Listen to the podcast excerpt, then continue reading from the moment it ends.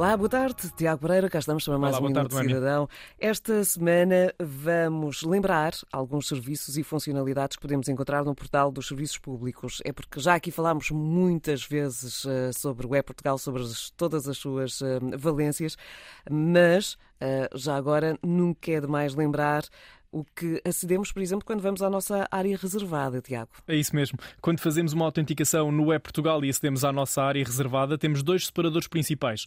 Um que surge identificado como cidadãos e o outro como negócios. No separador cidadãos podemos ter acesso a vários conteúdos, serviços e até funcionalidades, entre as quais a bolsa de documentos, as notificações eletrónicas, informação sobre dados pessoais nos organismos da administração pública, gestão de contas e permissões e até um bloco informativo sobre eventos culturais. Se selecionarmos o bloco informativo dos serviços, podemos ver, por exemplo, eh, o nosso histórico de serviços realizados através do portal, designadamente os pedidos de renovação, alteração de morada ou cancelamento do cartão de cidadão.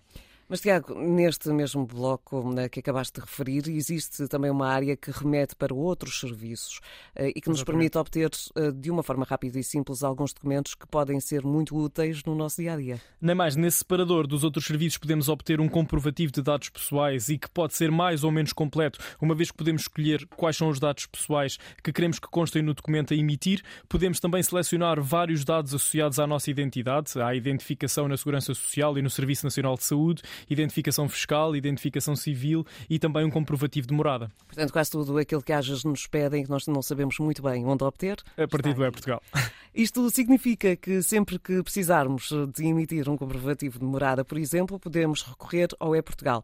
A questão é, eh, onde é que podemos localizar o documento? Na prática, basta fazermos a autenticação no portal com o cartão de cidadão ou a chave móvel digital, eh, localizar o conteúdo relativo aos outros serviços e, de seguida, basta então selecionar a opção morada. Depois, e para que possamos visualizar o documento quando e onde quisermos, temos então de aceder à bolsa de documentos, recorrendo para isso aos habituais meios de autenticação, ou seja, ao cartão de cidadão ou à chave móvel digital.